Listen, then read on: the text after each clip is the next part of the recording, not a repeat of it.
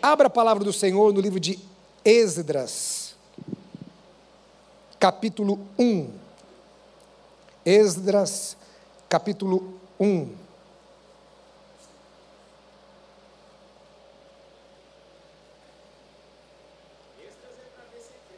Desculpa, falei errado. É Neemias. Neemias. É que era um livro só, depois eu explico para você.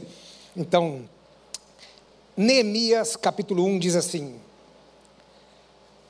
As palavras de Neemias, filho de Acalias, no mês de Quisleu, no ano vigésimo, estando eu na cidadela de Suzã, veio Anani, um de meus irmãos, com alguns de Judá. Então lhes perguntei pelos judeus que escaparam e que não foram levados para o exílio e acerca de Jerusalém.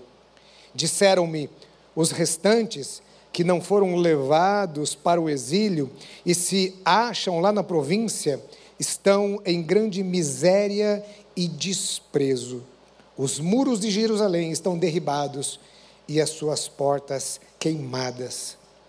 Tendo eu ouvido estas palavras, assentei-me e chorei, e lamentei por alguns dias, e estive jejuando e orando perante o Deus dos céus.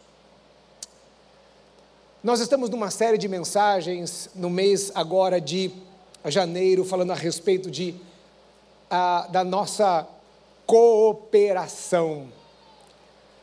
A cooperação com a obra de Deus.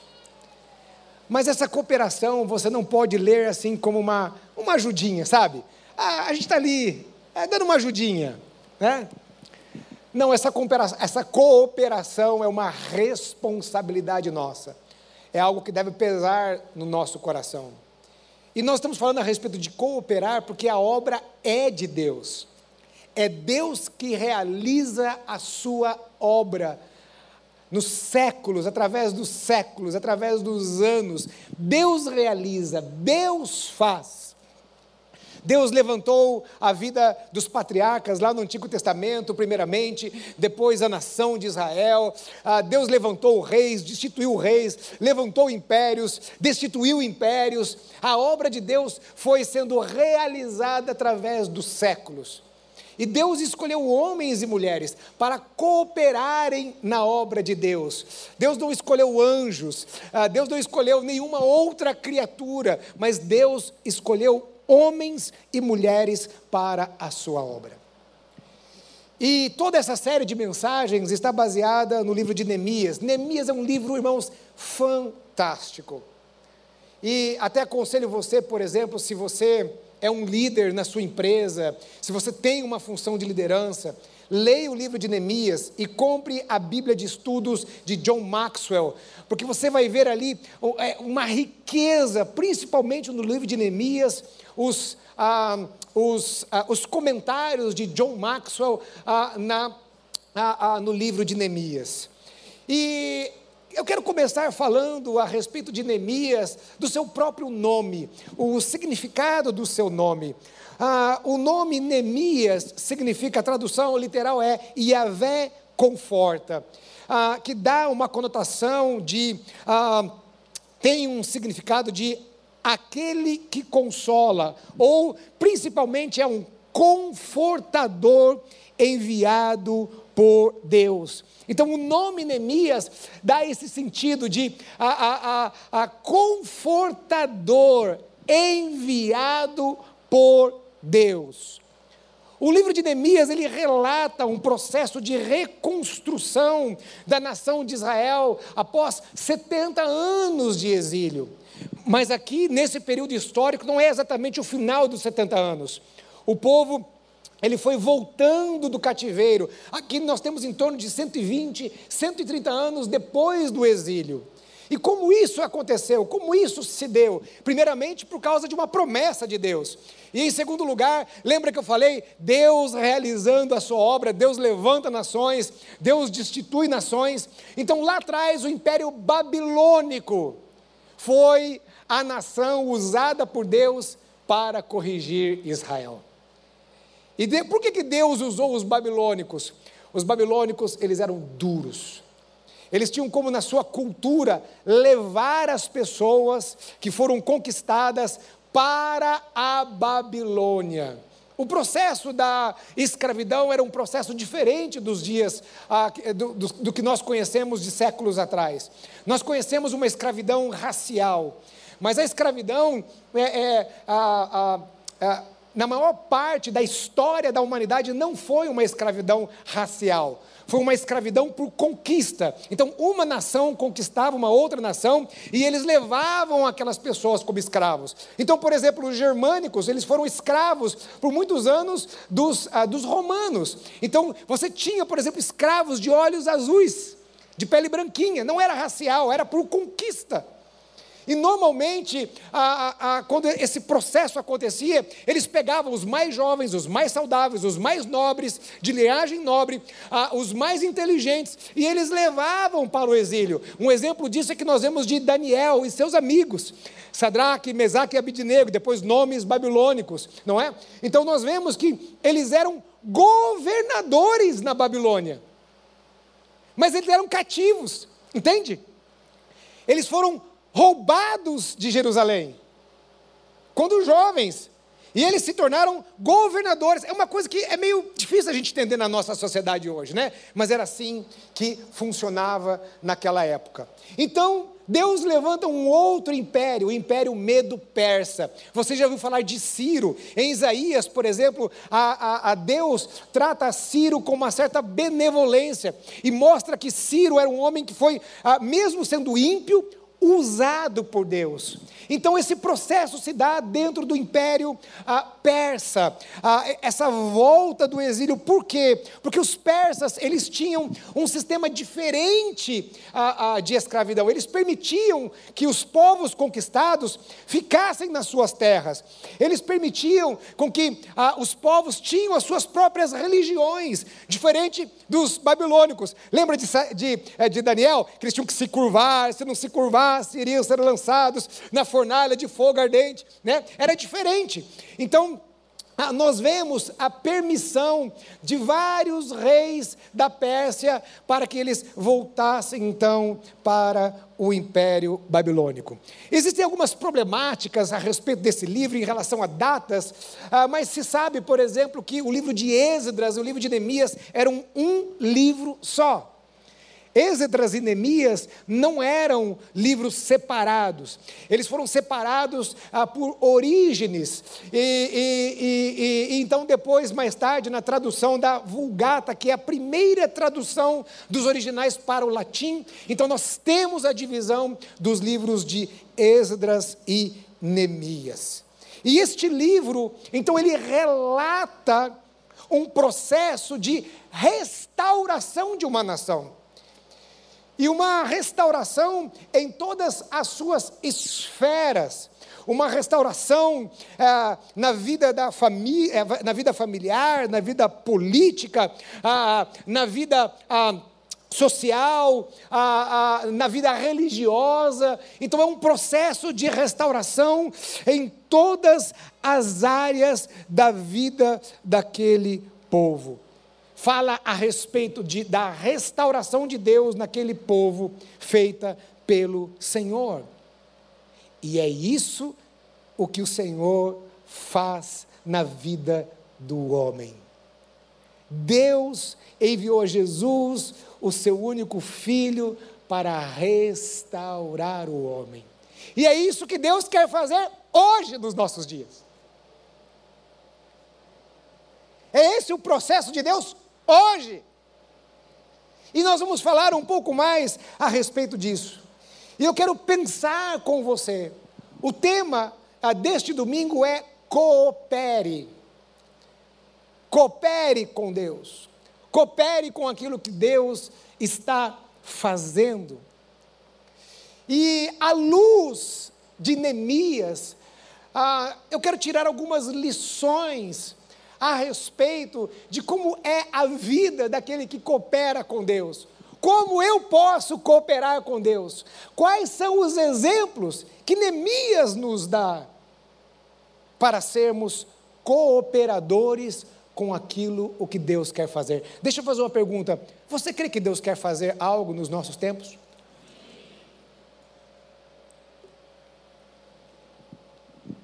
Cuidado com as respostas que você dá.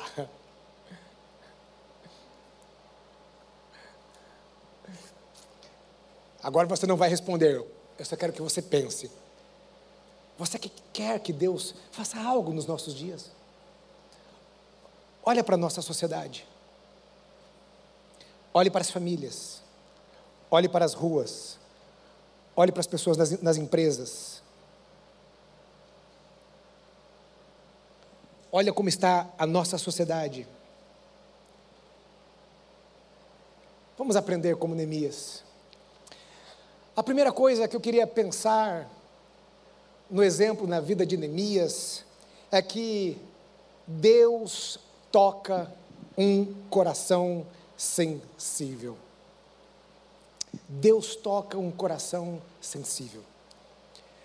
É interessante que, primeiro, nós vemos uma pergunta. A palavra do Senhor diz que um irmão de Neemias, com mais alguns lá de Judá, chegaram até onde Neemias estava. Neemias estava no, no, no palácio. Ah, é, é, é, e ah, ah, era o palácio de inverno do rei da Pérsia. É, então, ah, Neemias, ele faz uma pergunta: como estão os nossos irmãos? Como estão aqueles que estão lá em Jerusalém? Esta pergunta demonstra um coração de alguém que estava preocupado com aqueles que sofrem. É uma pergunta de alguém preocupado. Porque veja, ah, de uma certa forma, ah, as pessoas tinham uma certa ciência de como estava Jerusalém. Eles tinham uma certa ciência. E ao ver aqueles homens voltando, ele podia fazer muitas perguntas, e como é que foi a viagem, isso, aquilo, outro, e não sei o que, não sei o que lá, a bater papo em tantas coisas, mas Neemias ele foi intencional, ele teve um interesse. Qual foi o interesse de Neemias? Não era se o tempo estava bom, se estava ruim. Não era a respeito, sei lá, das futilidades, talvez que ele poderia perguntar daquela época. Não era questões políticas, questões econômicas, ou questões, qualquer outra questão. Mas ele pergunta: como está o nosso povo? Como estão os nossos irmãos? Como estão aqueles que sofrem?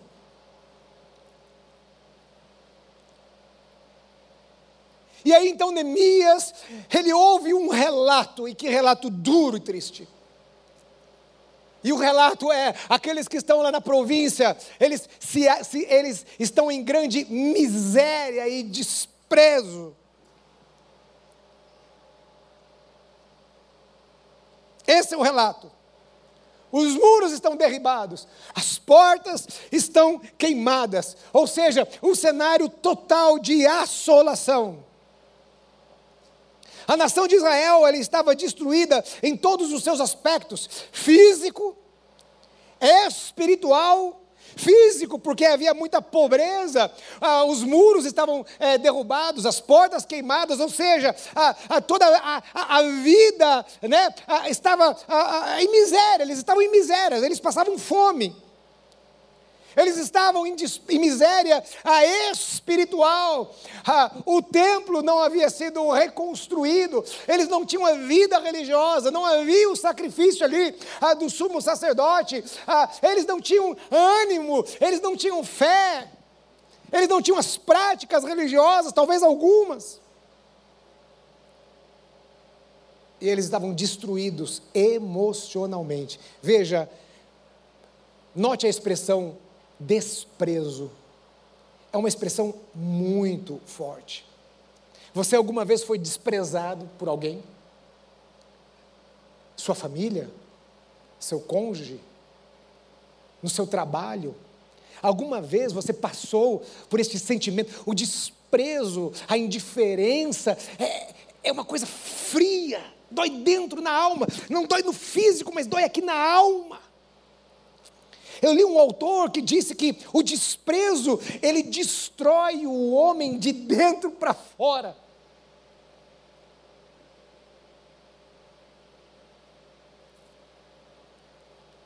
Uma pessoa com um sentimento de desprezo. Ele não tem nenhuma autoestima, não é verdade? Então ele não tem ânimo, não tem ânimo para produzir, é, não tem ânimo para fazer alguma coisa, não tem ânimo para ser útil, é, não tem ânimo para nada. Ele sente desprezo, ele é desprezado. desprezado, ah, algo desprezível, talvez algo que possa até ser descartado, não tem valor. E assim que eles se sentiam desprezados. E eu fiquei perguntando por que, por que Neemias? Haviam tantos homens, tantas mulheres. Por que Neemias? porque tantos outros que viviam em Jerusalém ou no império não fizeram nada. E por que que Deus despertou Neemias? Irmãos, eu creio que Deus desperta corações sensíveis. Ele tinha um coração sensível ao que estava acontecendo. E me parece que talvez outros não tinham a mesma sensibilidade de Neemias, não foram tocados. E veja como ah, Neemias estava sensível a tudo aquilo, quando, quando ele ouve aquele relato, aquele relato atinge o seu coração. A palavra do Senhor diz que ele, ele, ele chora, ele se assenta, ele chora e ele lamenta por alguns dias, ele ora por alguns dias, ele ouve um relato que o atinge fortemente. Uma pergunta que fica para nós hoje é a seguinte: será que nós somos atingidos pelo que está acontecendo neste mundo? Será que nós somos tocados por o que está acontecendo neste mundo? Será que nós estamos sensíveis ao que está acontecendo neste mundo? Será que nós olhamos para aquilo que está acontecendo lá fora e isso toca os nossos corações? Ou nós estamos indiferentes ao que está acontecendo? No domingo passado, pregando no culto das 8 e das 10 horas, falando a respeito de Ana e daquele processo todo de oração, falando a respeito de que nós precisamos de um mover de Deus, nós precisamos de um avivamento do Senhor sobre as nossas vidas. Ah, muitos e muitos, nós vemos uma geração ah, numa igreja ah, esfriada, com o coração frio, distante de Deus. E muitas vezes nós, então, nós cristãos, né, a, a, gente da igreja, a gente se reúne, é muito comum, né? Então a gente faz aquele churrasco, às vezes com os irmãos da célula, ou então nós vamos ali no aniversário, né, de algum, é, de algum irmão, e enquanto a gente está lá comendo aquela coxinha fria já, né? Tomando aquele refrigerante, né, com muito açúcar, e a gente começa a conversar, e o que é o nosso papo? Ah, o que nós conversamos? Então ali nós viramos ali especialistas em política, então nós começamos a conversar sobre a política, então nós viramos especialistas em economia, ah, quais são os rumos do país, a gente fala a respeito de economia, nós falamos da nossa sociedade, nós falamos de tudo, nós falamos, nós temos a solução, cada um com o seu pensamento, com aquilo que acha, nós entendemos que temos a solução para o país, mas nós nós não olhamos e dizemos assim: ei, a solução não está nessas coisas. Nós precisamos de Deus, porque mesmo que esse país seja rico, ele pode estar perdido.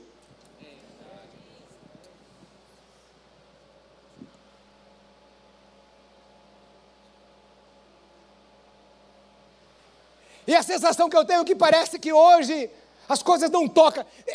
Eu falei algo de manhã e eu vou falar aqui para você. Eu vou confessar um pecado aqui. Um pecado. Quantas vezes aqui dentro,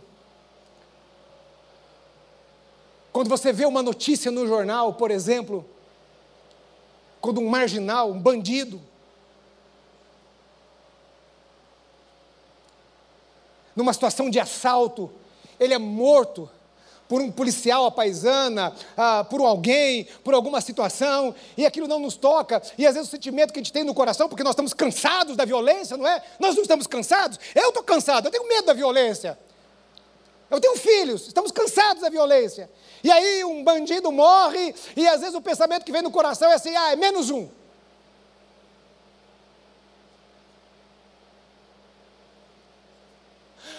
Como Deus olha para isso?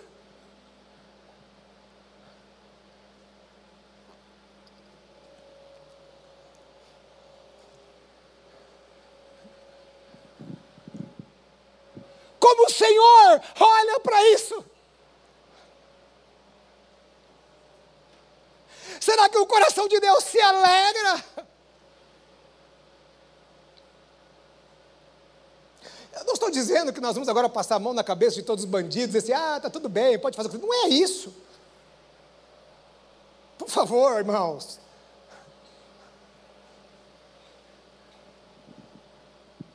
Quando um amigo do trabalho chega até você e fala assim: Ah, eu estou me separando da minha mulher, e aí ele começa a contar e não sei o quê, e será que você faz alguma coisa? Toca no seu coração. Será que quando nós olhamos para a podridão de todas as esferas, a violência, a, seja a pobreza, seja a miséria espiritual das pessoas, os problemas morais, será que essas coisas nos tocam? Será que isso mexe com a gente? Será que nós estamos sensíveis a isso?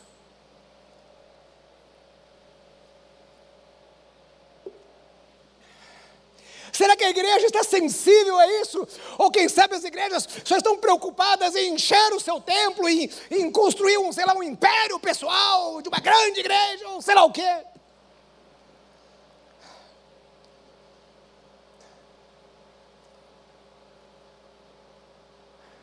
É possível que aquela situação, Neemias tinha algum tipo de conhecimento. Ele sabia provavelmente que as coisas não estavam bem em Jerusalém. Então aquela informação era uma atualização de mais ou menos assim, alguma coisa melhorou, ou está pior ainda, era, era isso. E ele ouve o relato e aquilo toca o coração dele.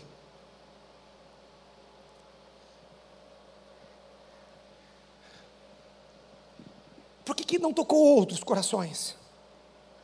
Talvez alguns já haviam se acostumado com a vida no cativeiro, e para alguns era uma vida muito boa. Veja, Neemias, ele era copeiro do rei. Ele vivia na corte. Sua vida era boa. Um copeiro do rei, não pensa se que é um mordomo, um escravo que está ali e tal. Não, era uma pessoa próxima do rei.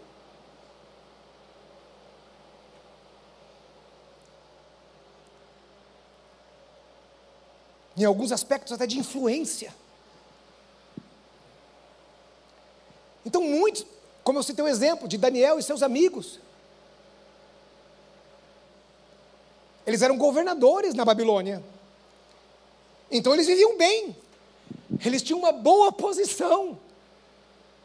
Então eu fico pensando, será que alguns, por causa do, do conforto, ah, será que alguns estavam ali na sua, na sua zona de conforto. Então eles estavam insensíveis. Nós vivemos na geração que tem mais conforto.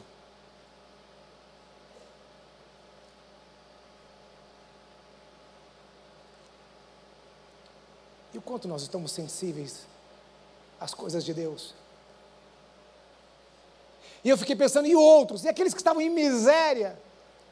Alguns, por passar por tantos problemas, por tantas situações, por tantas desgraças, também se tornam insensíveis.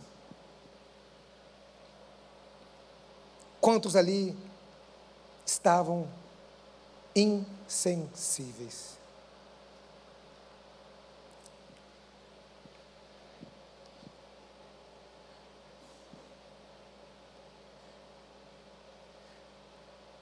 Está faltando um pouco mais de um descontentamento santo na vida da igreja. Então, nós vemos que, em primeiro lugar, para aqueles que vão cooperar com a obra de Deus, eles precisam de um coração sensível. Então, logo nesse primeiro capítulo, nós vemos uma atitude de coragem de Neemias. E eu quero ressaltar aqui ah, três exemplos da coragem de Neemias. Muitas vezes será necessário coragem para cooperar com Deus na sua obra. No capítulo 2, a partir do versículo de número 3, nós vemos que Neemias, ali no capítulo 2, Neemias, ele chega diante do rei para servir o rei, e o rei percebe que Neemias estava triste. E o rei faz uma pergunta: por que, que você está triste, Neemias? E a palavra do Senhor diz ali que Neemias temeu. Neemias temeu. Por que, que Neemias temeu? Eu vou te explicar aqui. É, é uma coisa meio, às vezes, talvez difícil de entender. Se você ah, ver alguns filmes ou, ou, séries a respeito dos reis, ah, é, principalmente os mais da, da, era mais medieval, você vai entender algumas coisas. Ah, veja, nesta época, os reis eles eram considerados deuses.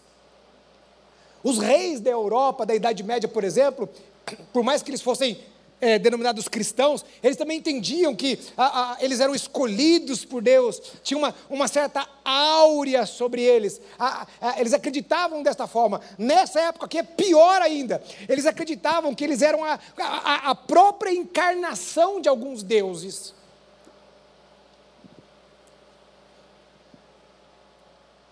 Então, as pessoas andavam pisando em ovos, porque você se lembra do livro de Esther? A palavra do Senhor diz que Esther, ela pediu autorização antecipada. Ela tinha que pedir autorização antecipada para entrar na presença do rei. Ela era a mulher dele. Ou seja, a mulher dele não podia bater na porta. Oi, estou aqui, eu que, que, quero falar com o rei. Não! Se ela fizesse isso e o rei não estendesse o cetro, lembra disso da história de Esther? Se não estendesse o cetro, ela poderia ser penalizada, presa ou mesmo morta.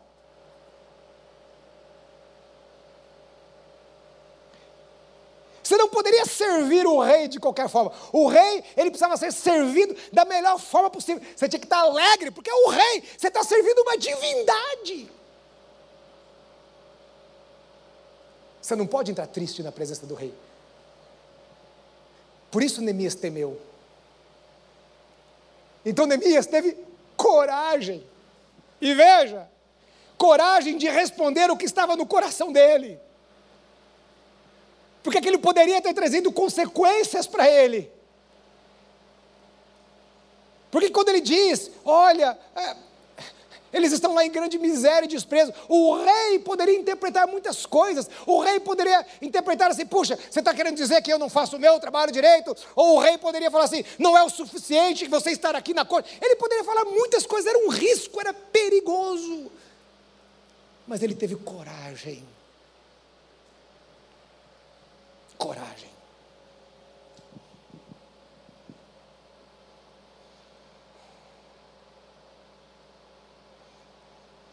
Será que nós temos coragem?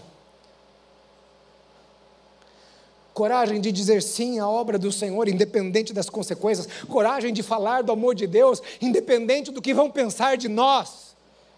Talvez olhar para você e dizer assim: ah, você é um crente chato. Será que talvez você possa perder um, a influência no seu trabalho? Se você se apresentar como um crente em Cristo Jesus.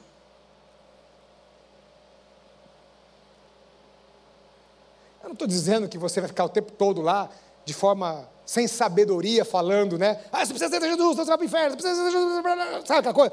Tem crente sem sabedoria, chato, aquela coisa toda.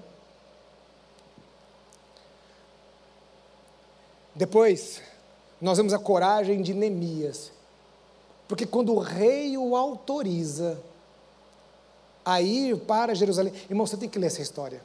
Você tem que ler.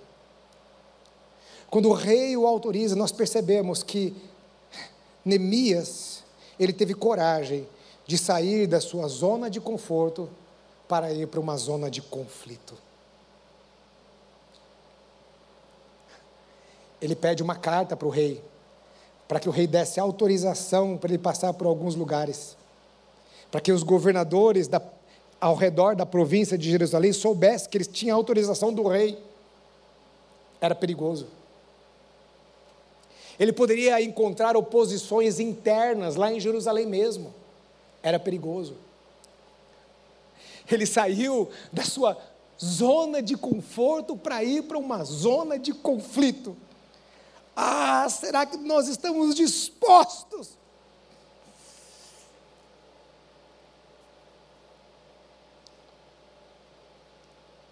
E finalmente ele teve coragem de sair da sua zona de conforto para ir para uma zona de desconforto. A corte poderia ter os seus desafios em relação ao rei, mas ir para Jerusalém, uma terra arrasada, uma tarefa dificílima. Oh, irmãos,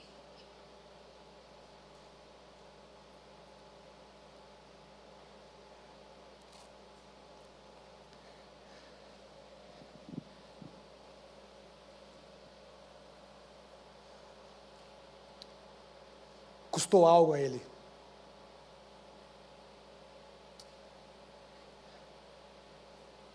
Será que hoje nós, como igreja, estamos dispostos a sair da nossa zona de conforto?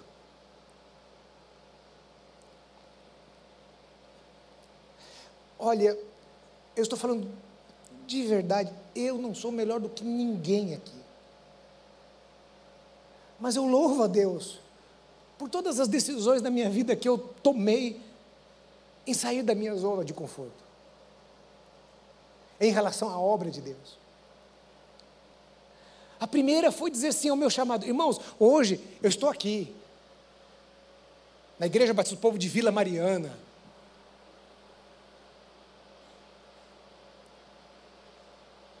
Uma igreja generosa. Eu estou aqui, ó, bem vestido, bem alimentado, estou até um pouco gordinho, precisava emagrecer um pouco. Eu tenho uma vida. Vamos correr? É. Ah, encontro de casais, é verdade. Ó, oh, o cara não perde tempo, hein? Oh, já fez o merchan dele. Amanhã. Eu tenho uma vida confortável. Mas quando eu fui chamado para o ministério, é, ah, eu não via os pastores com uma vida confortável. Quando eu disse sim para o ministério, há 26 anos atrás, sabe qual é a visão que eu tinha do ministério? Viver pela fé, passar dificuldades, ou no mínimo ter uma vida muito limitada. Quando eu disse sim para o Evangelho, foi a essa vida que eu disse sim. Eu não enfrentei, não enfrento essas limitações hoje. Mas foi com essa cabeça, com essa ideia, e está aqui, aqueles que são crentes mais antigos sabem disso. Não era fácil ser crente lá atrás. Pelo menos lá em Maringá não era. Igreja não tinha recurso assim, irmão. Que, irmãos, irmãos, nós não tínhamos nem faxineira na igreja. Sabe quem fazia faxina? Eram os membros da igreja. Nós só tínhamos só o pastor remunerado, não tinha mais Ninguém. O máximo que algumas igrejas faziam era, era conseguir pagar o escritório de contabilidade para ter as coisas legais ali. Eu era do tempo que os membros colocavam ali ó, no, no, na, na, na, porta da igreja um envelope, ah, se ele deu ou não deu o dízimo, e colocavam o valor lá. Alguém lembra disso? Oh, aleluia. É bom que vocês sabem que então que eu não estou mentindo.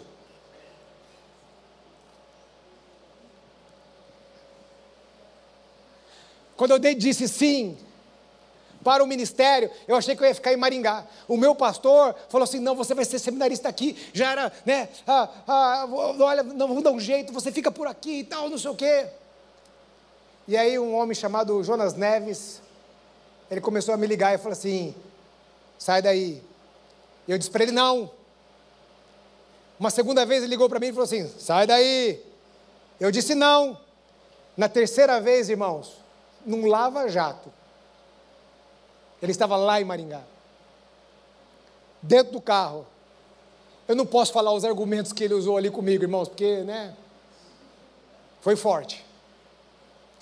Eu decidi, eu me lembro dentro do ônibus indo para Belo Horizonte. deixando a minha casa.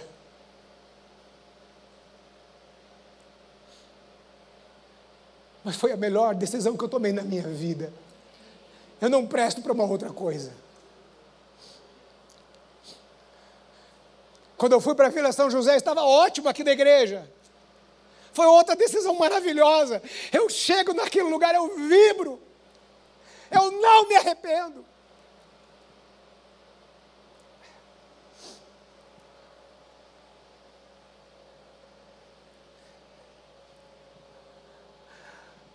Às vezes, sabe, a zona de conforto nos mata. Porque a zona de conforto, ela não nos dá propósito.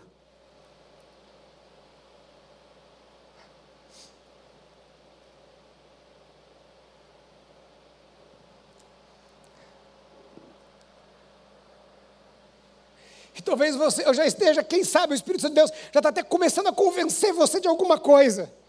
Mas calma, antes eu quero dizer algo ruim para você. Se você se dispor para cooperar com Deus, haverá oposição. Como assim, pastor? Eu vou dizer sim para Deus. E eu vou enfrentar oposição. Sim.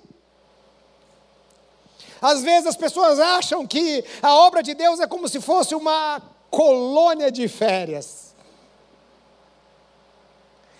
Pensa que Deus irá fazer eles imunes de qualquer situação de oposição.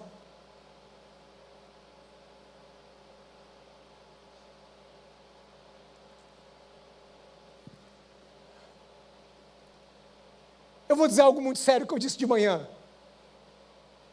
Deus não precisa das nossas esmolas.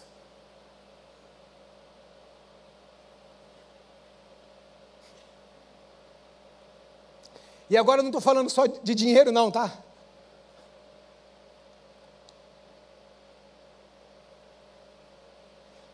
Deus não precisa de que a gente vá uma vez a cada três meses lá no sopão para dar aquele desencargo na consciência de que eu não estou fazendo nada para a obra de Deus.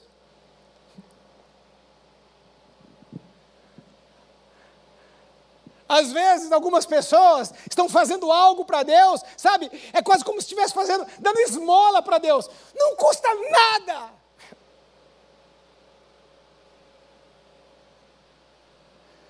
Não está lhe custando nada. Ah, mas eu estou fazendo, eu sou um bom crente. A cada 15 dias eu vou na igreja. Até dou uma oferta lá.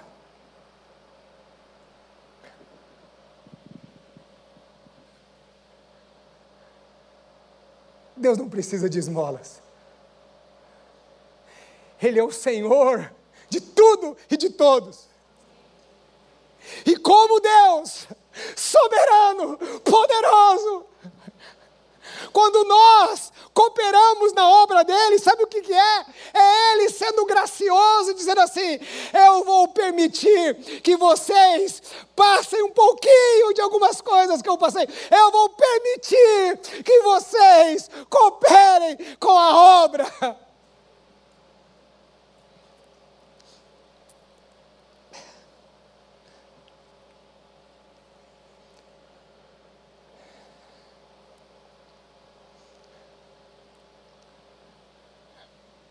Jesus enfrentou oposição. Morreu crucificado.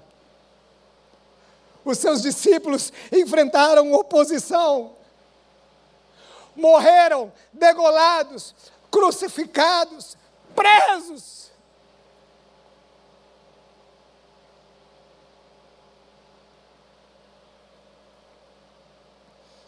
A igreja primitiva sofreu oposição. O que nós vamos esperar de um mundo que jaz no maligno? Eu sou capaz de dizer que não é possível ser cristão sem enfrentar oposição de algum nível.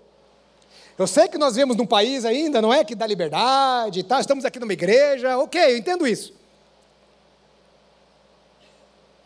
Mas veja, em um mundo que jaz no maligno, eu diria que é impossível ser cristão sem oposição.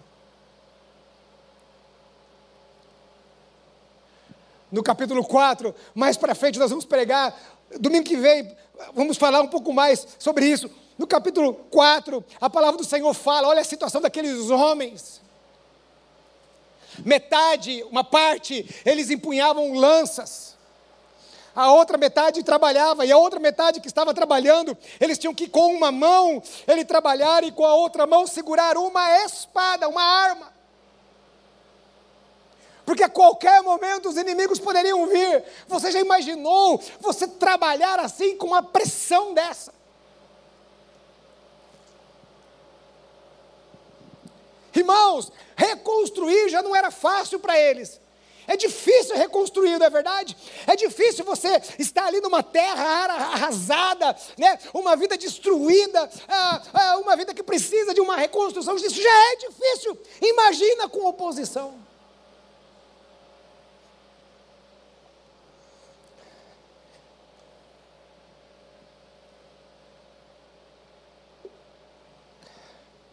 Essa era a tarefa.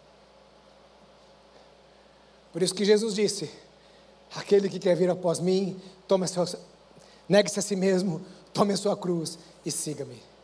E talvez você esteja olhando para mim dizendo assim: graças a Deus que esse pastor não vai voltar aqui domingo que vem, porque o Gadeira falou que ele só vai vir aqui uma vez por mês.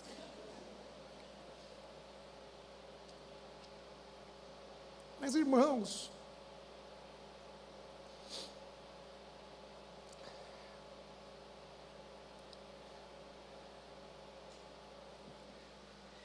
por fim, nós precisamos entender que somos cooperadores. Vemos a mão de Deus em todo o processo. Todo o processo, eu não vou falar aqui, tem um monte de coisa aqui.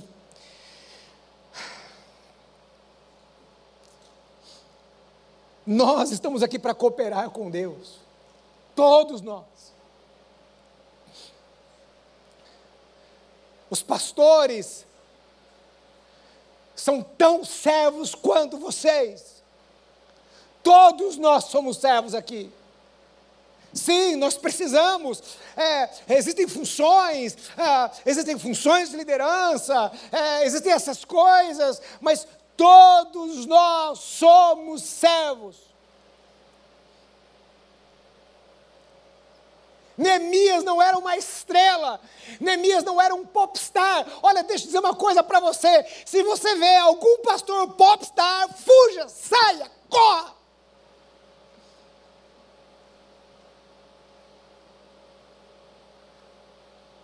Nós somos tão miseráveis quanto vocês, pecadores quanto vocês. Pergunta para minha mulher se eu não sou pecador.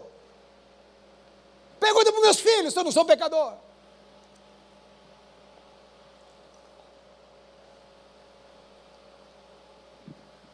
Sabe aquela coisa? Um ungidão chegou.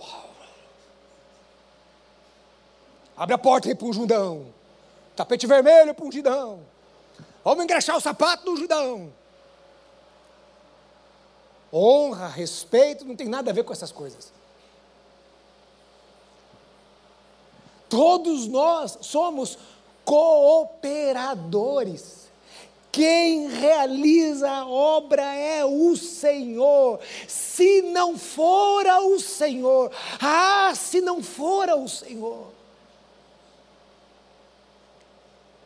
Deus, mediante a sua graça, mesmo nós não sendo merecedores, nós não somos merecedores, mas Deus, mediante a sua graça, a sua infinita graça e misericórdia, Ele nos ajuda e nos, e nos dá a, a honra de participarmos com Ele. Meu filho contou uma história interessante. Eu falei, puxa, que lição de, lição de liderança. Um dos líderes do Radicais, o Dodô, menino fantástico. Eles estavam ali no momento devocional e um dos adolescentes queria entregar a vida dele para Jesus. Olha que maravilha! Sabe o que o Dodô fez? O Dodô chamou meu filho e falou assim: Gabriel, você quer orar com ele para que ele entregue a vida dele para Jesus? Olha que maravilha! Olha que ensino maravilhoso!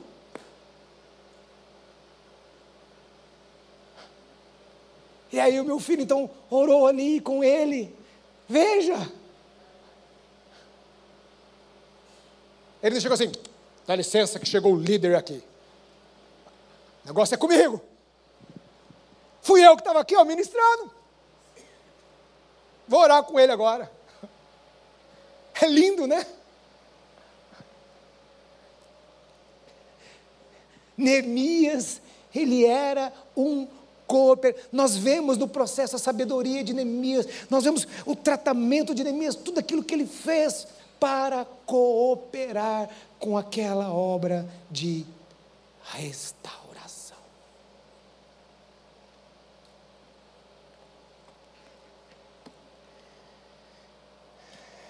E eu quero concluir.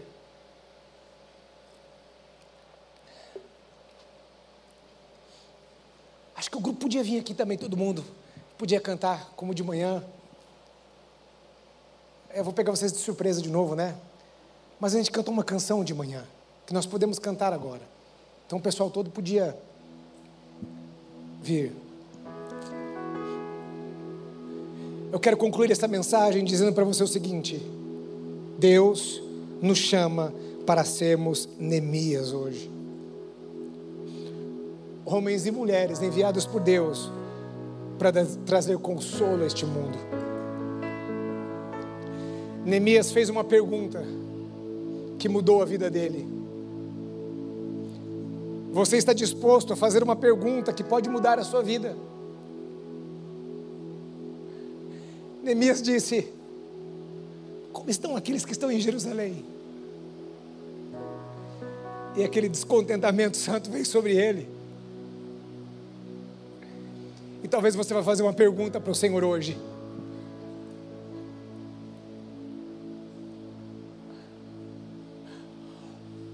Onde Deus pode tocar o seu coração?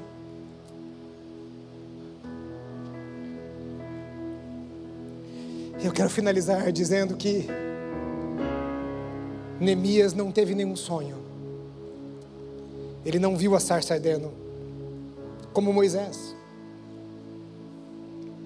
Ele não teve uma voz que veio dos céus. Mas ele viu uma necessidade.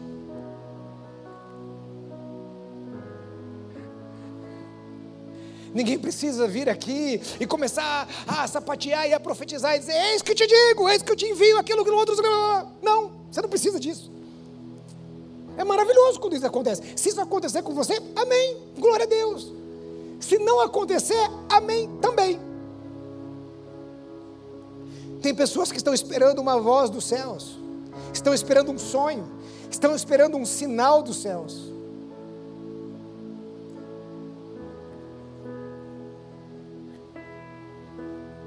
Há dois mil anos atrás, Deus deu um sinal. O Filho de Deus, o Deus encarnado, habitou entre nós. Ele morreu na cruz do Calvário, verteu o seu sangue ele foi levado aos céus, deixou no nosso meio o Paráclitos, o Consolador, que está no nosso meio, e ele disse: Ide fazer discípulos, ide pregar o Evangelho, o sinal já foi dado.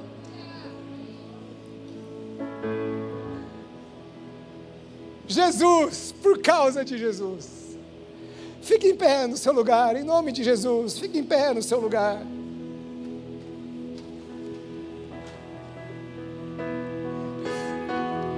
Feche os teus olhos. Ore ao Senhor. Feche os teus olhos. Ore ao Senhor. Deixe o Senhor tocar na sua vida nesta tarde.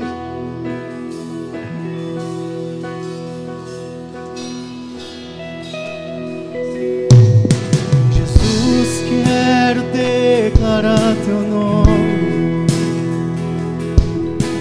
sobre toda mente e coração.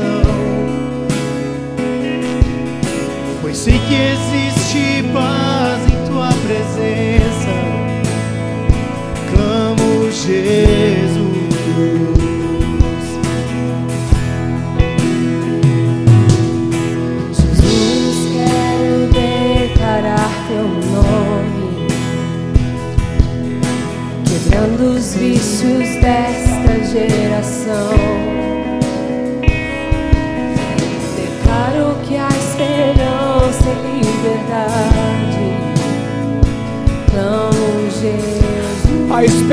está em ti, Jesus.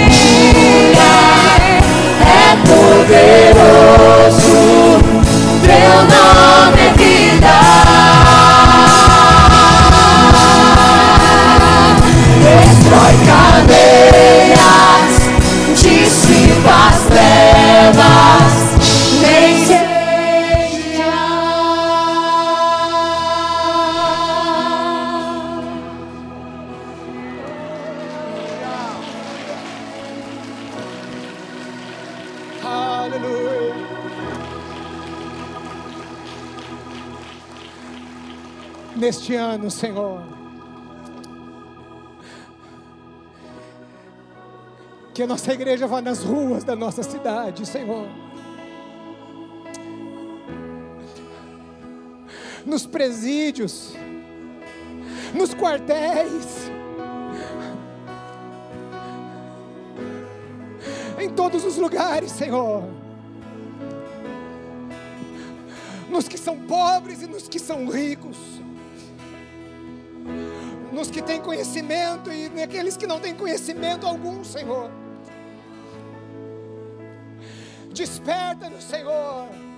E vem sobre nós. Desperta-nos, Senhor. Tira-nos da zona de conforto, Senhor daquele lugar aparentemente confortável e seguro, Senhor. Mas é um lugar sem propósito, Senhor Leva-nos, lugar, nos, leva-nos, Senhor, no lugar, Senhor Deus, onde temos propósito, Senhor. Onde nós podemos, Senhor Deus, verdadeiramente, Senhor, cumprir com aquilo que o Senhor nos deu, Pai. Dizemos sim, Senhor Deus, ao teu chamado, Senhor. Nós te louvamos, nós te engrandecemos nessa noite, Pai.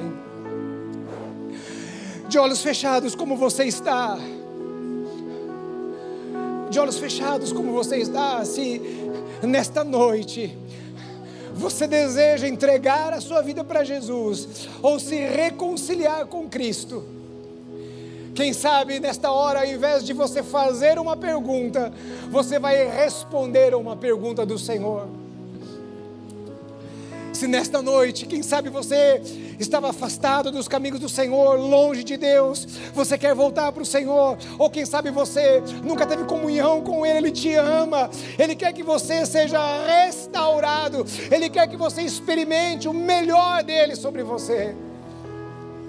Se nesta noite você deseja entregar a sua vida para Jesus, ou se você deseja se reconciliar com Cristo, aí onde você está, enquanto todos estão agora nesta hora orando ao Senhor de olhos fechados, eu quero que você dê um sinal com uma de suas mãos, apenas, apenas você que deseja entregar a sua vida para Jesus ou se reconciliar com Cristo, levante bem alto uma de suas mãos, eu quero te identificar, porque nós queremos orar por você. Há pessoas nessa tarde, levante uma de suas mãos, eu quero identificar você. Há pessoas que querem entregar a sua vida para Jesus nesta tarde ou se reconciliar com Cristo, levante bem alto uma de suas mãos, porque nós vamos orar. Há alguém, há alguém em nome de Jesus, há alguém nesta tarde, em nome de Jesus, nós queremos identificar você, em nome de Jesus. Se não há pessoas, assim como você está, de olhos fechados, Pai, nós louvamos ao Senhor, engrandecemos o teu nome, louvamos ao Senhor pela tua graça derramada sobre nós, Senhor. Pai, continue realizando a tua obra e, Senhor Deus, nos permita, Senhor, cooperarmos com aquilo que o Senhor tem para a humanidade, Senhor Deus. Ó Pai amado, ajude-nos, ó Pai amado, a sermos corajosos, ajude-nos, ó Pai amado, quebranta o nosso coração para sermos sensíveis na tua presença, Pai. Senhor Deus, nos fortaleça para, Senhor Deus, ó Pai amado, Senhor Deus, persistimos a oposição, Senhor, e que em nome de Jesus, o Teu nome seja honrado e glorificado. Ah, Senhor Deus, abençoe o Teu povo, derrame da Tua graça sobre os Teus filhos, em nome de Jesus. Amém, amém, aleluia, aleluia, aleluia. Deus te abençoe, meu querido.